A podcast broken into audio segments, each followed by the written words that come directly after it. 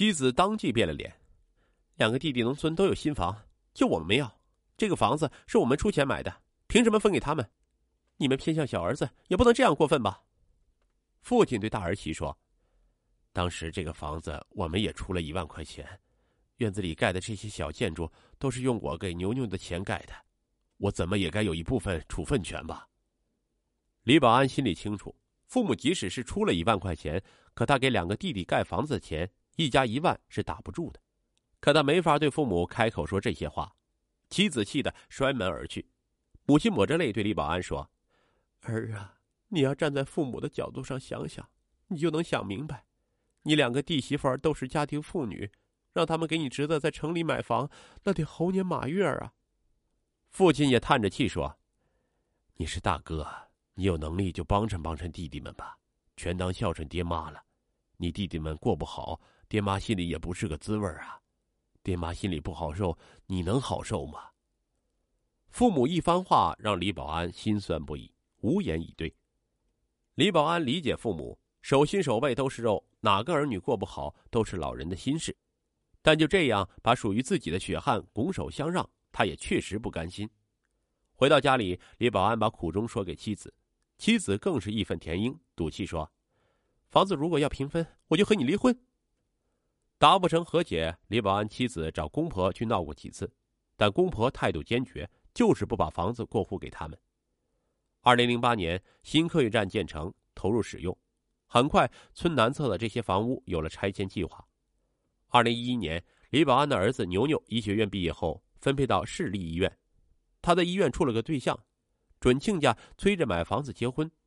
李保安只等着拆迁款下来，让儿子风风光光把儿媳娶进新房。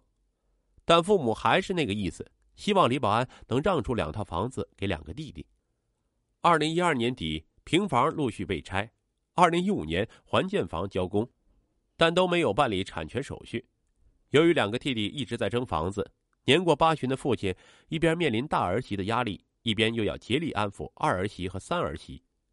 常年的产经节律让他的身体越来越差，终于心力憔悴，在二零一五年中秋节突发心梗去世了。至死他也没闭上眼睛。母亲哭着告诉李保安。父亲头天晚上还念叨着：“我知道老大委屈，但两个小儿子日子过得这么累，将来他们的孩子在城里没房子，供不起房，我始终放不下呀。”李保安扑在父亲的遗像前嚎啕大哭，父亲至死也没了却心愿。难道让母亲也带着遗憾走吗？如果那样，自己还是个人吗？葬礼过后，李保安和妻子商量，就顺了父母的心愿吧。他们已经有两套住房，再匀出两套给弟弟们也不影响生活。但妻子立即哭喊着说：“我们是靠自己的努力才改变生活的，这些年谁也没帮过我们，他们穷还穷出理了吗？”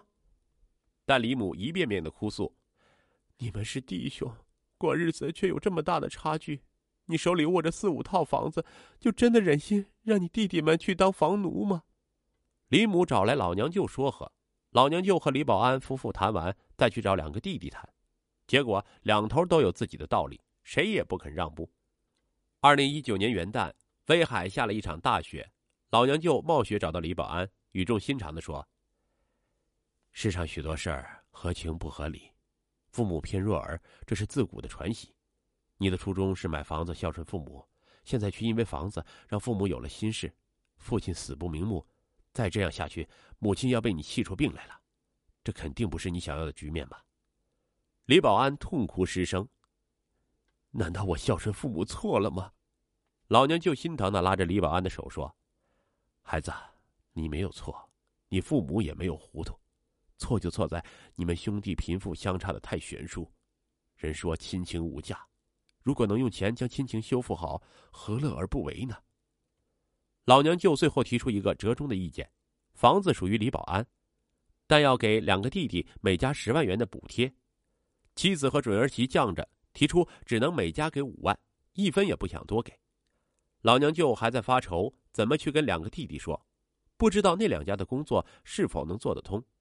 李保安还在纠结中。